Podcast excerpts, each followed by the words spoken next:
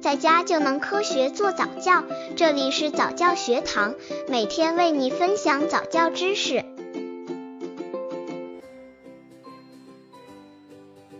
七个月宝宝早教亲子游戏九小点心藏猫猫。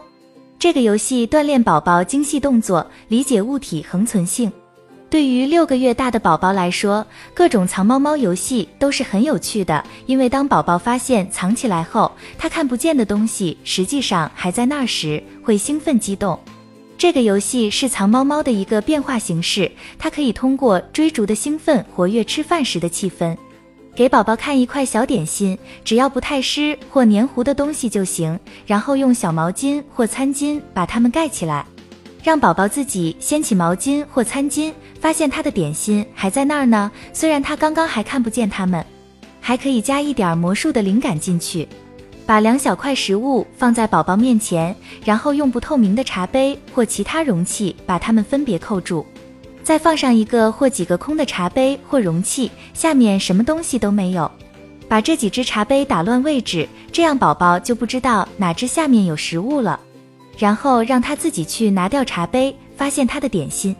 刚接触早教的父母可能缺乏这方面知识，可以到公众号早教学堂获取在家早教课程，让宝宝在家就能科学做早教。七个月宝宝早教亲子游戏十大跟头，这个游戏锻炼宝宝的大动作对于因果关系的认识。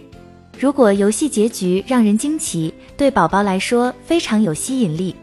如果妈妈能把游戏和朗朗上口的语言结合起来，让宝宝能够跟着学，那就太完美了。在室内地毯或是室外松软的草坪上，仰面躺下，膝盖抬起，让宝宝脸朝着你，坐在肚皮上，背向后靠在膝盖上，用双手扶稳宝宝，左右晃动，嘴里念着儿歌。小胖子靠墙坐，晃晃悠悠，跌倒了。说到跌倒了时，把膝盖倒向身体一侧，并且整个身子转过去，让宝宝滑落到地上。手要托住宝宝，不能让宝宝直接掉下去。